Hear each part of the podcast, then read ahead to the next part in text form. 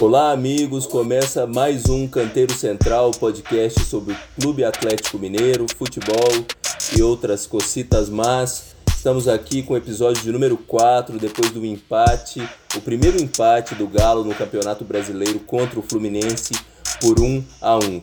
Eu sou Gustavo Falabella Rocha e recebo aqui mais uma vez os meus amigos Leandro Silveira e Rodrigo Freitas. E aí, pessoal, deem um salve. Quais, quais são os destaques iniciais aí desse Galo e Fluminense, jogo que terminou 1 a 1 no Mineirão ontem à noite? Salve Gustavo, salve Rodrigo. Pois é, empate, né? Eu lembro do, da Copa União de 88, Campeonato Brasileiro de 88. Eles criaram uma regra que parecia genial, mas que acabou sendo um fracasso. Que era o o jogo terminava empatado, ia para os pênaltis, né, para dar um ponto extra para cada time, né? E ontem foi o primeiro empate desse galo do São Paulo, né? A gente estava acostumado ou a ganhar ou a perder, ainda bem mais a ganhar, né? Aí eu espero que o galo do São Paulo nunca se acostume a perder. E ontem esse primeiro primeiro empate, primeiros pontos perdidos em casa também, né, de uma campanha que vinha muito boa uma sequência que vinha muito boa no Mineirão também, uma série de vitórias do Atlético que se inicia ali no Campeonato Mineiro ainda, né? É, acontece, né? É, não era o que a gente queria, não era o que a gente previa, inclusive, a gente não imaginava o Atlético perdendo ponto para o Fluminense, mas foi um time que surpreendeu. Eu vou deixar o, a análise do Fluminense para o Rodrigo, né? Um jogo de dois tempos bem distintos, né? Primeiro tempo muito difícil para o Atlético, o Atlético travado, parecendo até um pouco apático. Eu, eu tenho uma bronca, os meus amigos aqui sabem dessas coisas de falar, ah, não tem atitude, não tem raça. Em geral, eu acho isso uma bobagem. Todo mundo quer ganhar quando a bola rola. Mas o Atlético não conseguindo jogar no primeiro tempo, né? É... E o Fluminense, de fato, se impondo, dominando, é, o, o, impondo o estilo de jogo dele, né? Impondo o que ele queria que fosse o jogo, mais do que tudo, né? E, e acabou fazendo aquele primeiro gol. E o segundo tempo bem diferente, né? É, com uma mexida o, o nosso querido São Paulo faz o time crescer, né? Ele passa o, o, o Sacha para a ponta direita, que não é uma coisa usual no São Paulo, que ele gosta de um, de um, de um ponta que seja é, vertical, que seja o cara que busque um contra um, que não é característica do, do, do Sacha, mas funciona, né? O Atlético empata o jogo é, e poderia ter virado, né? É, o, no último, na nossa última resenha aqui, depois do jogo com o Goiás, o Rodrigo falou do nosso querido Johan. Hoje é o dia de falar de Marrone, né? Marrone parecia em outra rotação, né? Várias vezes ali, perdendo, perdendo gols e, e dificuldade até para dominar a bola em alguns lances. É, talvez tenha sido. Não, certamente foi a decepção do jogo no Atlético. E deixamos dois pontos para trás, né? Mas sigamos, o Atlético tem uma campanha boa, tem um melhor aproveitamento, mesmo que perca a liderança hoje. É, tem a melhor campanha como mandante. É, agora é buscar essa recuperar esses pontos contra o Bahia na sua querida Salvador, né, né, Gustavo? Salvador sempre pulsando aqui no meu peito, ô cidade maravilhosa. Ô Rodrigo, então, o Leandro deu a, deu a deixa aí, levantou a bola para você falar sobre esse Fluminense, que de certa forma a gente não acompanha tanto, por motivos óbvios, mas o Odair Helman faz um belo trabalho. O Fluminense está entre os primeiros colocados aí, se não me engano, em sexto ou em quinto lugar. Então, é, o Odair Helman conseguiu armar um esquema que foi bastante encaixado contra o Galo no primeiro tempo. Uma molecada bem empenhada taticamente. Dê aí o seu salve inicial e me conta um pouco de como é que você viu esse Flu ontem no Mineirão.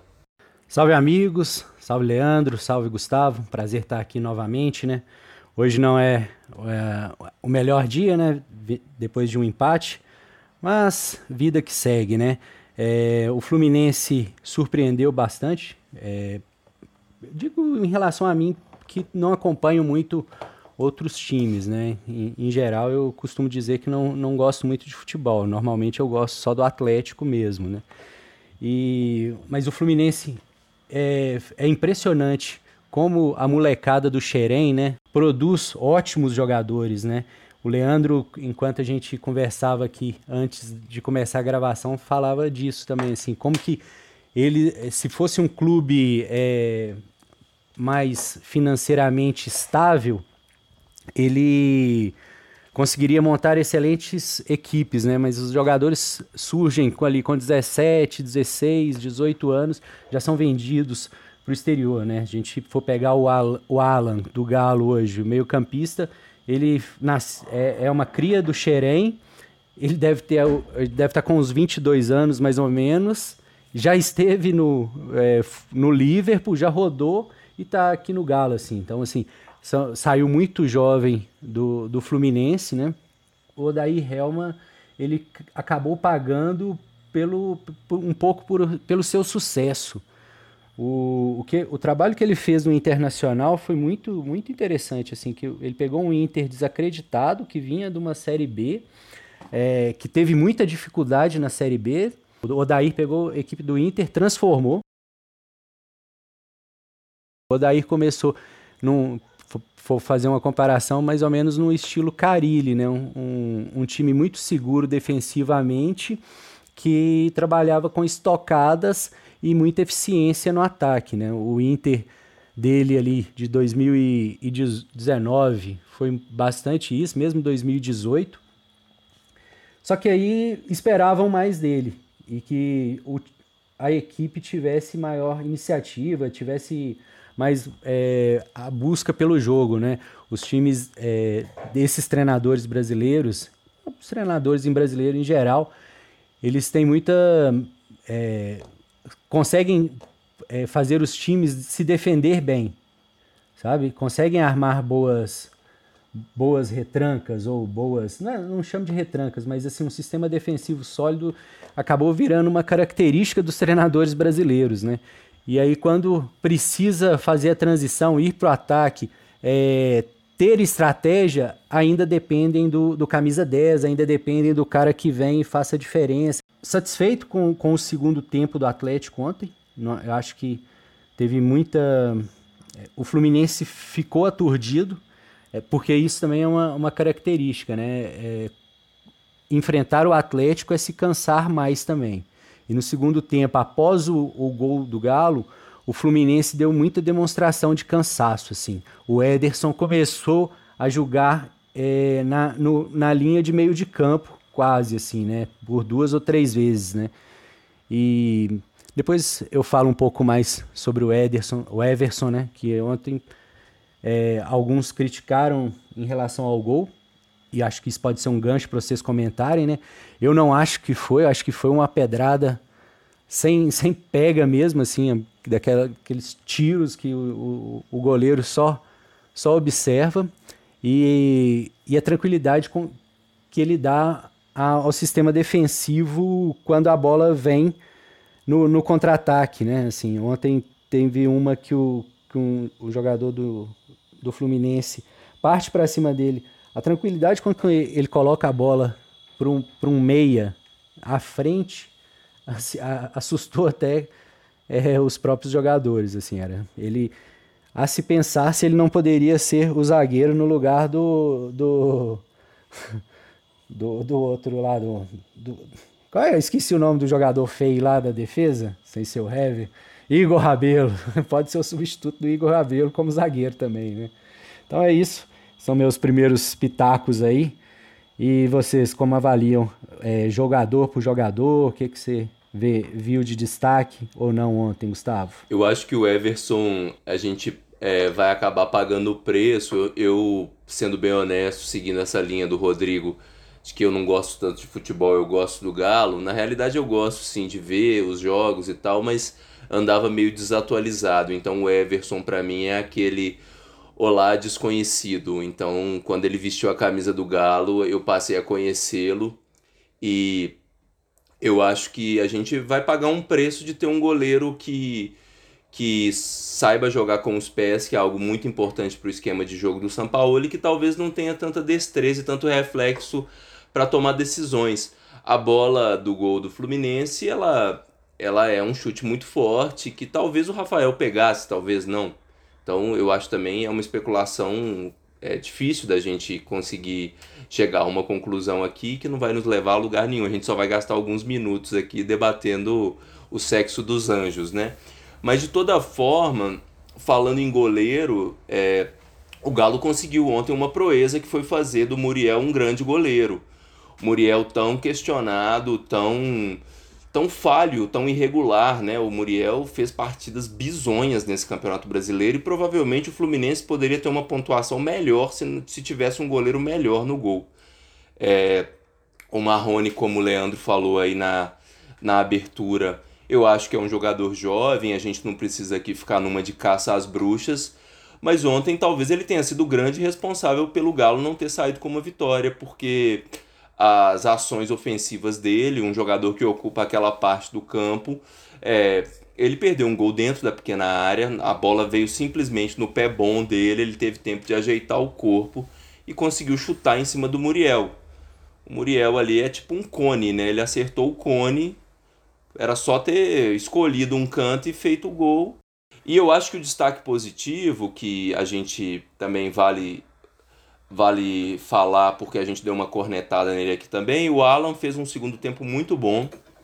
Um jogador que quando consegue jogar com empenho e com é, com volúpia, ele faz com que o time rode, ele consegue acelerar o jogo e consegue quebrar as famosas linhas que o nosso professor já sem emprego e a caminho de Belo Horizonte, quem sabe, é, tanto gosta. Então, eu acho que o Alan é um jogador muito importante para a sequência do campeonato.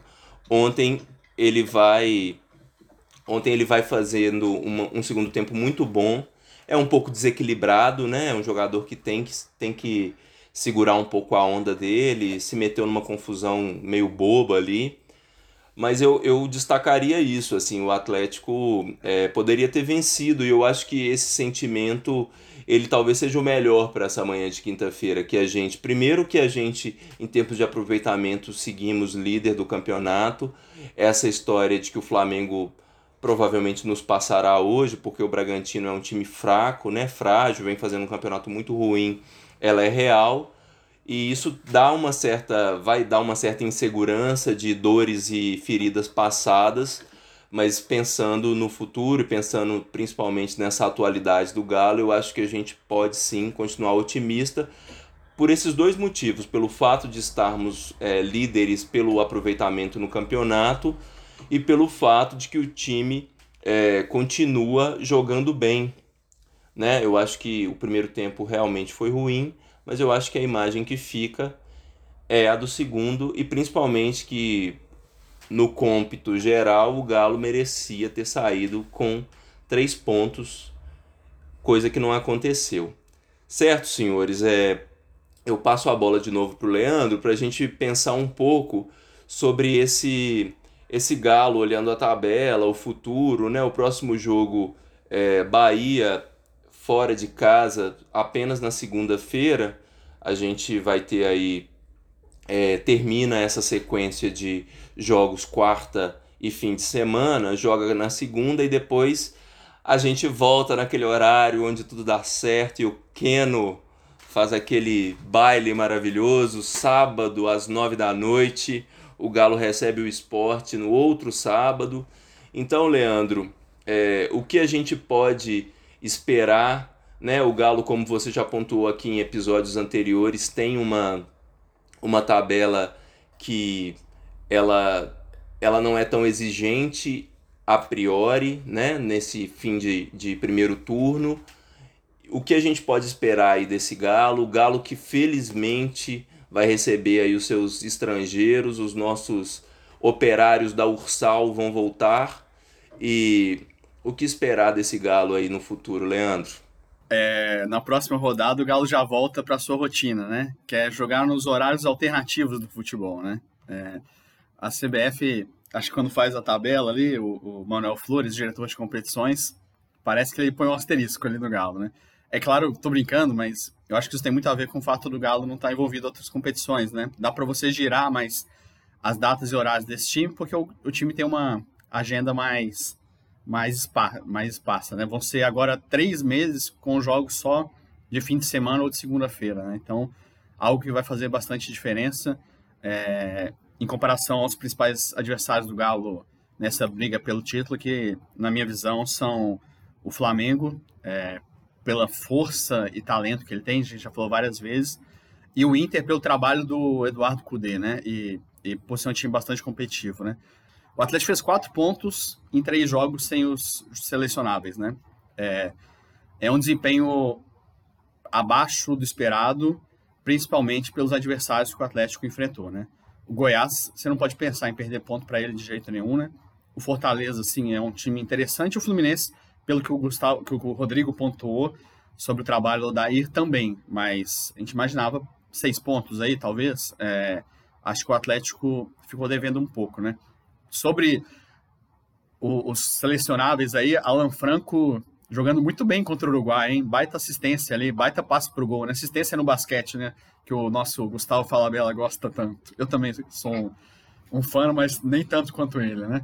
É, fez muita falta o Alonso ontem, né? Na saída de jogo, né? Nosso meia esquerda que joga de zagueiro fez muita falta. O Atlético sofreu muito na saída de jogo ontem com os zagueiros. O time ficou muito travado ali. Parecia um esforço muito grande para chegar no ataque, né? E, e sobre o, o Savarino também, nem via jogando tão bem, né? Mas se você pensar ali o, o, o tanto que o, que o São Paulo mexeu na posição dele nesses últimos jogos, dá um, dá um exemplo do, do quanto ele fez falta, né? Jogou ali aberto pela direita Marquinhos, jogou Savinho, que ontem oscilou, mas que foi mal, não é, oscilou, foi mal, né? Mas eu acho que é natural com um menino de 16 anos, né? Jogou ali Eduardo Sacha, é, que foi bem no segundo tempo. Ele aposta no Mailton, já tinha postado no, no Johan, né? É, ou seja, ali foi. Quando você mexe muito é porque você não, não tá encontrando muito a solução, né? Eu acho que é um pouco isso, né? Mas veio o um empate e agora vem um jogo fora, como você falou, né? Atlético Bahia. O Atlético está indo muito bem em casa, né? A campanha do Atlético é praticamente perfeita, né? São oito jogos, são sete vitórias e um empate, né? É, 22 pontos. Acho que o problema talvez venha sendo fora de casa, né? Outros times têm pontuado mais fora de casa do que o Atlético, como o Flamengo e Inter. Então vamos, vamos tentar buscar três pontos lá em Salvador, na, na terra de, de, de, tanta gente boa, trazer esses três pontos contra o Bahia. O Bahia tá, tá oscilando bastante, tá, anda meio mal com o Mano Menezes, né? Vamos tentar buscar esses três pontos lá.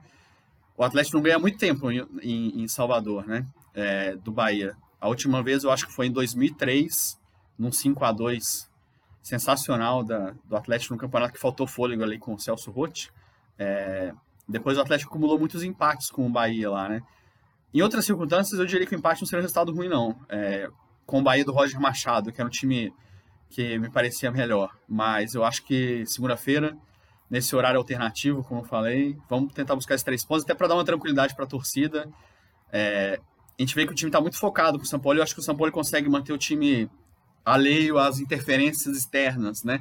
alheio às preocupações, mas é bom não deixar isso contaminar o time depois de um empate que vai colocar o Flamengo na liderança e de alguma forma traz uma, uma preocupação para quem não ganha o campeonato há tanto tempo, né? É... O Flamengo jogou na terça-feira, voltou à baila aquela discussão do impedimento do Luciano naquele jogo, né? O, o, o diretor aí de arbitragem da CBF, o Gaciba, falando que houve um erro ali na, na no uso do instrumento, do VAR. A gente tem visto aí um, o VAR ser apelidado carinhosamente de VAR-Mengo que tem feito aí seu papel, né? Porque já, já não basta a concentração de renda e a concentração de ânimos na mídia esportiva a, a favor do Fla. Eu ia falar a favor e seria bem ao caso, mas é, a gente viu essa história de alguma forma saindo aí do baú. Eu não entendo muito o porquê. O que, que você acha dessa dessa história da arbitragem, é um fantasminha histórico aí, em se tratando de Flamengo, mais ainda, né? O, o Galo tem que seguir o seu passo em campo e ficar de olho. O que, que você acha? O, o Brasil é um, é um país é, onde juiz adora falar sobre o que ele decide, né? Então, assim, ele adora agir fora do, do, do dos autos, agir fora da, de onde ele deveria realmente comunicar para aparecer, né? Assim, qual a necessidade do Gaciba de falar aquilo? Em relação à imprensa, é isso, coloca, né? Se o cara quer dar entrevista, Mas aí o cara não, não, não se resguarda, né? Isso não, não vira relatório interno, isso não vira programa de é, melhoria interna. É porque, no, no final das contas, está expondo aquelas pessoas que estavam trabalhando ali, né? Porque foram ele que, eles que erraram. E aí a imprensa também, não sei se correu atrás e falou, e aí, esses caras estavam trabalhando em quais jogos mais? Como que é, o nível de acerto deles? Como que é, é tudo meio obscuro em relação à arbitragem no Brasil, né? Assim, é o é, é, é uma área à parte, assim, que também não, é a parte porque vive é, como um regime diferente de profissionalismo, né? Assim, todos os árbitros são profissionais, mas é um regime diferente, né? Fazem outras coisas, não tem uma, uma vinculação muito clara, apesar de estar deverem ser registrados pela, pela CBF, né? A presença é, de, um, de um intruso como o Atlético na, na disputa e mesmo se o Internacional começar a, a se destacar, é, causa um incômodo. E não vejo que necessariamente há uma má vontade da imprensa carioca e paulista, não. Assim, é um estranhamento, é uma dificuldade de, de não compreender é, possibilidades diferentes de existência, outras, outros é, times que criem é, experiências próprias que são distintas do, das pessoas de São Paulo, né? Assim, Ontem, por exemplo, o jogo foi transmitido aberto aqui para Minas Gerais. Tivemos dois comentaristas cariocas. Tudo bem, acho o Júnior e o Pedrinho superiores a Bob Fernandes, a Bob, desculpe, Bob Fernandes não, grande pessoa, baiano, torcedor do Bahia, um abraço, é, ao Bob Faria e ao Fábio Júnior, né? o atacante das, das três camisas, né? É um, é um pouco. É como é narrado, né? É narrado de um viés é, paul, paulicêntrico, né? Eixocêntrico. Eu estava pensando sobre o Avalone, né? Quando o, o Avalone morreu, né? É, interrogação, ponto. Quando ele faz a... Tipo, o Avalone fala às pessoas paulistas aos, aos, é, não fala ao Brasil ao mesmo tempo. Para nós ele era um mala. Todo respeito aí, não, não tenho nada a falar dele, exceto que era um mala. Ele não era adorado em Minas Gerais, mas foi imposto como se fosse um, um ícone para todas as torcidas. Não, era um ícone para as pessoas de São Paulo, que eram chacota para os outros times. Né? Um Renato Maurício Prado paulista. Muito bem, essa corneta tá soando alto hoje. Que beleza.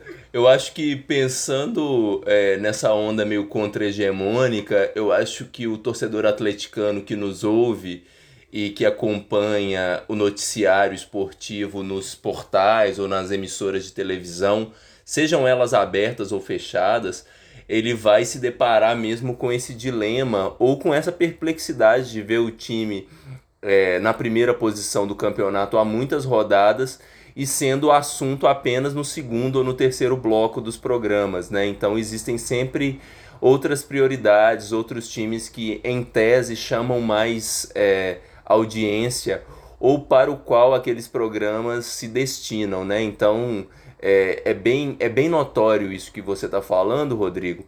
Mas de certa forma também para a gente, talvez a melhor forma da gente mineiramente ganhar esse campeonato seja a gente ficar na nossa aqui bem quietinhos. Embora seja difícil com um time jogando o que eu entendo que é o melhor futebol do, do campeonato, porque é o time que tem feito isso por mais rodadas, né? O Flamengo é, tem uma pontuação tão boa quanto a gente, um ponto atrás, mas é um time que, não, que tem se. É, tem ganhado seus jogos de uma maneira diferente do Galo, né? O Galo geralmente eu até mandei uma mensagem no nosso grupo aqui de três pessoas falando isso, assim, que é muito é muito legal e a gente falou isso no primeiro episódio do programa, é muito legal viver a experiência, essa experiência do campeonato, de acompanhar esse time, independente do resultado. É óbvio que o resultado faz com que os ânimos e o nosso desejo de continuar vendo o time aumente. Não é, é inegável isso, né? Ninguém quer ver time que perde. Mas uma coisa está diretamente ligada à, outra e é essa filosofia do São Paulo que é tão cativante, né? intensidade, jogo bonito, amor por el balão, como ele gosta de dizer. Então, assim, é é isso que faz esse Galo um time especial mesmo, bom de acompanhar. E de alguma forma isso tem sido ignorado assim pela imprensa esportiva, por esse que não é apenas a imprensa, digamos, de TV aberta que busca uma audiência majoritária, até a imprensa especializada, ela prefere falar sobre o Corinthians que está prestes a ser rebaixado ou não, sobre o Palmeiras que, que não consegue encontrar o seu futebol e agora mandou embora o Luxemburgo e assim por diante, né? É, existe, uma, existe uma dificuldade mesmo de entender ou existe uma, uma necessidade de pegar um recorte regional para falar de uma coisa que é nacional, né? Mas, enfim, sem, sem, muitas, sem muitas digressões sobre o papel da imprensa, sobre os programas esportivos, afinal, isso aqui é um podcast, caro ouvinte meus amigos, sobre o Galo. Estamos aqui para falar sobre o Galo. E o Galo vai muito bem, obrigado, mesmo empatando ontem com o Fluminense, um resultado que a gente não esperava. Agora, Leandro, o que não vai bem é o nosso presidente Sete Câmara, que lembra um outro presidente que fala coisa e volta atrás. O que é que você viu aí essa semana novamente voltou o episódio aí do Sebastião Villa do Boca Juniors. O Boca Juniors expôs o Sete Câmara e ele disse mais uma vez que não mandou tal e-mail. Como é que fica o Galo aí com essa história? Como é que ficamos nós, atleticanos, torcendo, óbvio, e com a certeza de que nós somos maiores e esse sujeito vai passar? Gustavo, o Atlético voltou a movimentar o mercado de transferências nesse mês, nessa semana, né? É, fechou a contratação do Zaratio.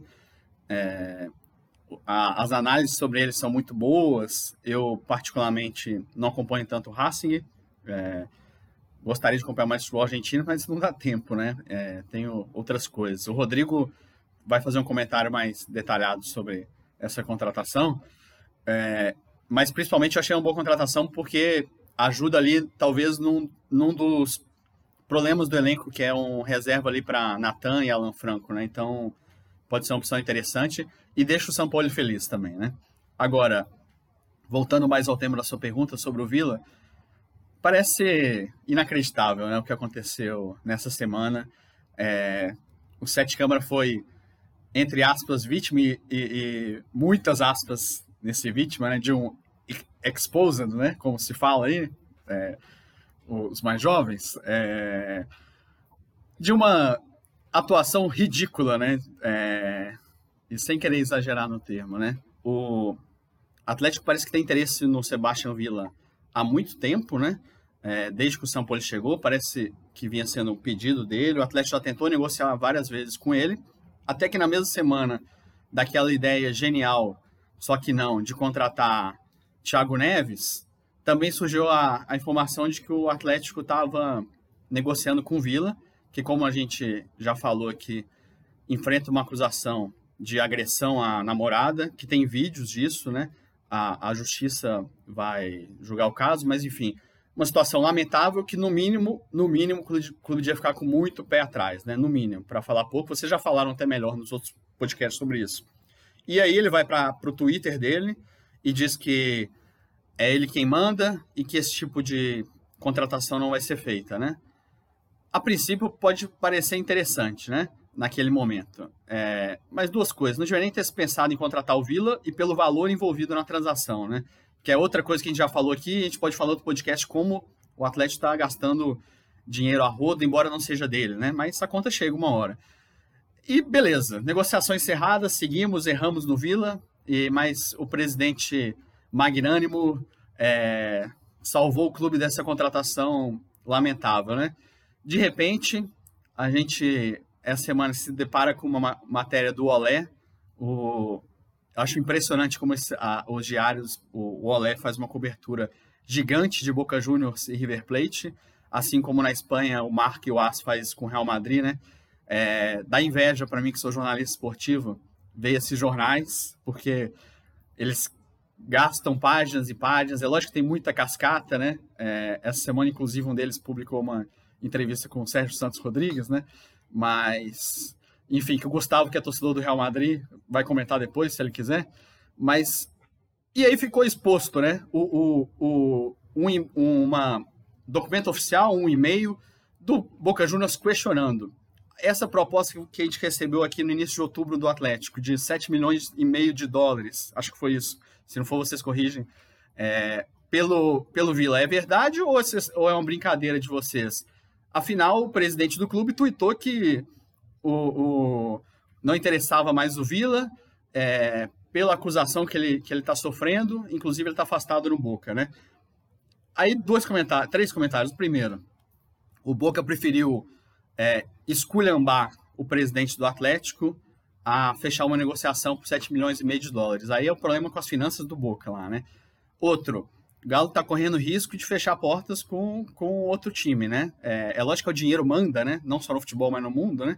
É, mas é uma atitude ridícula. E a outra, é, ou seja, ou, ou aquele tweet era uma mentira, o, o, o Sérgio Sete Câmara não pensa aquilo, ele quis jogar para a galera naquele momento, talvez no momento de disputa política de poder no Atlético, né, é, que a gente vê o Sete Câmara não conseguindo angariar o êxito esportivo para a imagem dele, né, e não é isso que ele pensa, ele voltou para a negociação, o que soa ridículo, o que mostra que ele não pensa aquilo, que ele não aprendeu nada com os últimos casos que o Atlético passou, inclusive.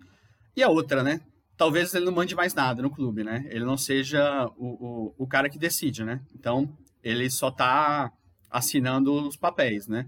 É lamentável essa, essa tentativa de negociação, o, o, essa exposição, esse mico que ele, que ele pagou, o problema institucional para o clube também, e a dificuldade de ver como as pessoas parece que não aprendem que não pode ser só futebol, é, as coisas, né? A gente está inserido numa sociedade e, a, e, o clube tem que se posicionar corretamente no momento de fechar contratações. Né? Tá, o, o, futebol tem isso, de ser é, uma máquina muito forte que influencia muito na, na, nas pessoas. Ela tem um papel quase de educação, de mostrar um pouco o que é certo, o que é errado. Assim, ele permite, porque as pessoas estão muito abertas a, a ver isso, né? É, não tem um conflito tão grande. A coisa da paixão né, te, te faz muito seguir o teu clube, então aprender com, poxa, olha, interessante essa ação que o, que o Atlético está fazendo, né? É, como, por exemplo, o Bahia faz em vários momentos, né? Então, assim, Sérgio Sete Câmara, mais uma vez, vai muito mal no Atlético. O Sete Câmara, para mais, para além de toda essa ação atabalhoada, tem junto com o o, digamos, o presidente dos bastidores do Atlético criado uma grande indisposição aí com Alexandre Calil, né? Parece que está havendo uma guerra de narrativas aí atleticanas do atual prefeito de, de Belo Horizonte, ex-presidente do clube, uma figura sempre muito lembrada e imponente. O Sete Câmara tem, de alguma forma, tenha ficado o menor dos três aí, e agora ele está tentando, na, no grito é, fazer, fazer se, se fazer ouvido, né? É lamentável realmente e de alguma forma também é, lembra um pouco como eu brinquei no início, assim, ele que foi eleitor declarado, digamos, e desonrou aí a, a nossa tradição democrática de Reinaldo entregando a camisa do Galo lá pro, pro nosso atual, meu não, né, do Brasil, presidente da República, é, essa mania de ficar tentando trazer para si créditos que não são deles, né? O Bolsonaro aí com, com essa renda básica queria oferecer 200 reais e foi o Congresso Legislativo que subiu a régua e que finalmente ele falou, não, então eu dou 600 reais. E aí fica batendo no peito falando que foi ele que fez a coisa acontecer, mas isso é assunto para um outro podcast. Aproveitando a deixa aí, Rodrigo, já chegando nos finalmente aqui da nossa conversa, a gente caminhou, trilhou outros vários caminhos aqui de não necessariamente ligados às quatro linhas, mas como o Leandro falou, isso também quer dizer e significa futebol, significa cultura e comportamento, né? O Galo, pelo menos, deu uma dentro aí, lançou um, uma linha de uniforme é, feminino muito bonita, que é exclusivo para as mulheres aí. Queria que você comentasse um pouco essa, essas tentativas de aproximação, se é que elas são reais, né, com o público feminino. Como é que você viu essa ação aí? Gustavo, achei as camisas muito bonitas, assim, eu acho que a, inovação de fazer uma camisa com listras é, né, é, diagonais bem interessante, assim, eu acho que essa era uma aposta que já deveria ter sido feita para o, o masculino, talvez no, na questão de terceiro uniforme e, e tal, ou mesmo a gente já passou por tanta tentativa de, de uniformes é, desast... não desastrosos, camisa do Galo jamais é feia, né? Mas assim, essa essa ficou muito bonita da, das mulheres. Eu, cara, sinceramente, assim, eu, eu vou confessar aqui que eu tenho uma certa dúvida se fazer só camisa para mulheres do time feminino é a melhor saída, sabe? Porque é, as mulheres sempre reclamam que não tem, não tem é, camisas dos times masculinos é, para mulheres, né? E essa é uma reclamação justa. Eu acho que, que é muito importante que os clubes atentem a isso, assim. Mas eu não fico pensando se a, a camisa, tipo, se é feito é, isso como colocado como uma ideia de exclusividade, não seria só apenas uma jogada de marketing para diminuir ainda mais a visibilidade. Sabe assim, aí falar, ah, vendemos 5 mil camisas só, não sei se vale a pena fazer um modelo específico para o, o Atlético feminino, sabe? Então vamos voltar para o modelo masculino e a gente faz um corte aqui especial e tal. É, não sei, eu, eu fico um pouco na dúvida assim do disso, porque isso fica me parecendo mais uma jogada de marketing e às vezes até para reduzir a exposição, sabe, da, da, da, do time feminino. Eu entre as camisas hoje, assim, eu tenho dúvida se eu achei mais bonita a, a do time feminino ou a, a número um do Galo, sabe, que do que o time masculino está jogando. A branca feminina, com certeza, ela é mais bonita do que a branca masculina, né? Então, sim, isso aí eu, eu, eu gostaria de ouvir assim de vocês assim, porque eu não tenho sinceramente uma opinião assim, eu acho que isso me, me soa muito como jogada de marketing e sabe assim, é, utilizar a causa e às vezes diminuir ainda mais. O que, que vocês me dizem? Eu acho que a gente tinha que ter a opinião de uma mulher aqui, né? Cadê a Luísa para fazer esse comentário pra gente? É, eu acho que é muito legal o, o o Galo fazer um modelo específico para o time feminino, né? Eu acho que isso é muito é, sensacional. Eu acho muito bom que tenha a coleção para as mulheres. Eu acho um absurdo não ter a coleção para as mulheres é, do masculino, muitas vezes, né? A gente vê cada vez mais a presença feminina no, nos estádios, nos bares, torcendo para o Atlético. A gente vê o clube um pouco deixando isso de lado é, em vários momentos, em quantas quantas polêmicas, quantas bobagens o Atlético já não fez em lançamento de uniforme, né? Polêmica é outra coisa, né? A gente tem que tomar cuidado com esse termo. É, eu não sei se é, de, de, de, fato talvez precisar, talvez fosse correto lançar também o, o, o, o, masculino, mas não me incomoda lançar só, só o, desenho feminino, não. É, se tem algum homem incomodado com isso, eu sei que não foi esse o comentário do Rodrigo, foi outra coisa. Tudo bem, acho quantos anos elas não esperaram para ter um modelo exclusivo, né? O Atlético tem 112 anos. Acho que a gente consegue esperar um pouquinho, né? Não, acho que 112 não, né? A gente, a gente não tem a paciência das mulheres, a, a, a, a fibra talvez, né? Mas acho que um pouquinho menos, vai? Uns 20, pode ser? Tá ótimo, pessoal. Então, vamos, vamos dando aí os encaminhamentos finais. Atlético e Bahia apenas na segunda-feira. O podcast volta na terça-feira, portanto, com uma gravação. Esperamos estar um pouquinho mais felizes, embora ninguém esteja triste aqui com esse galo, como eu já falei. É muito bom acompanhar esse galo. A gente, torcedor do Atlético, nós não vivemos só de títulos. Gustavo, é, o, o bom que esse jogo sendo na segunda-feira é que vai, o time vai poder recuperar, a gente vai ter já o retorno dos estrangeiros, né? Acho que isso faz um, vai fazer uma, uma diferença. É o time do Mano Menezes, então é, é motivo a mais para a gente querer essa vitória, né? Mano Menezes é, é uma persona não grata para a gente. Estamos é, felizes, estamos confiantes, assim. Eu acho que, que não, não há motivo para nenhuma preocupação, não, sabe? É só para. Num dos blocos atrás, o, o Leandro tinha falado que eu ia falar mais um, um pouco do Zaracho, né? Só que nem rolou. Mas, assim, é que eu vejo, é, leio tudo, assim, todo mundo hoje virou entendido de tudo, né?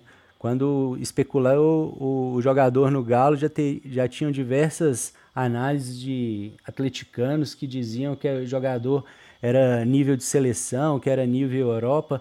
Uma coisa que a gente, é, para mim, tem ficado muito claro assim, é que jogador de 22 anos já não é mais nível Europa, né? Se for para a Europa, vai jogar no, vai, vai, vai ter que entrar pela porta da, de Portugal primeiro, né? Vai ter que ir ali para o Benfica ou, se não, é, para a Turquia, mas não é mais jogador que vai para grandes ligas, não. Então, assim, expectativa boa, porque jogador que faz diferença no campeonato argentino fará diferença também no campeonato brasileiro. É, agradecer vocês aqui, então queria já deixar intimado a Luísa a participar aqui com a gente num próximo episódio para ela dar as suas opiniões e tudo e para a gente ter uma, uma mais uma voz aqui, né? Uma voz feminina para discutir com a gente, ok? Um abraço para vocês e ficamos no aguardo até terça-feira. Canteiro Central sempre aberto a Luísa, Luísa Monteiro, nossa querida amiga, bem-vinda quando quiser, Lu. Vai lá, Leandro, o que, que você tem a dizer por finalmente? Gustavo, fim de semana sem jogo do Galo é complicado, né?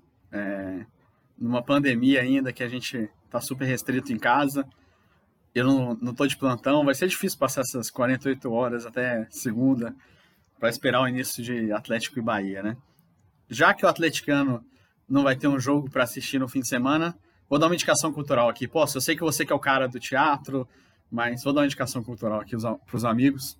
Essa semana é, estreou aí, tá, tá no YouTube da Rocinante Produções, um, um curta que se chama Quando o Azul Caiu do Céu. É, acho que o nome já é autoexplicativo, né?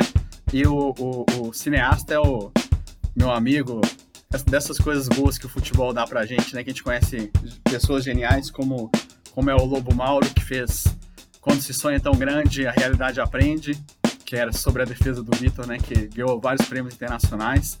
E agora ele, com a sua mente genial, impressionante, fez Quando o Azul Caiu do Céu.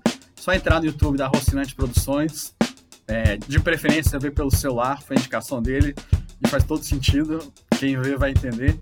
É, fica aí a dica para os amigos. É, não deixe de assinar o nosso feed aí no seu tocador de podcast favorito, interaja conosco nas redes sociais, pelo Twitter, nós temos um e-mail canteirocentral@gmail.com e nós esperamos aí escutar as reclamações, as broncas e também os elogios. Certo? Voltamos, portanto, na terça-feira. Bom resto de semana para todos e vamos galo.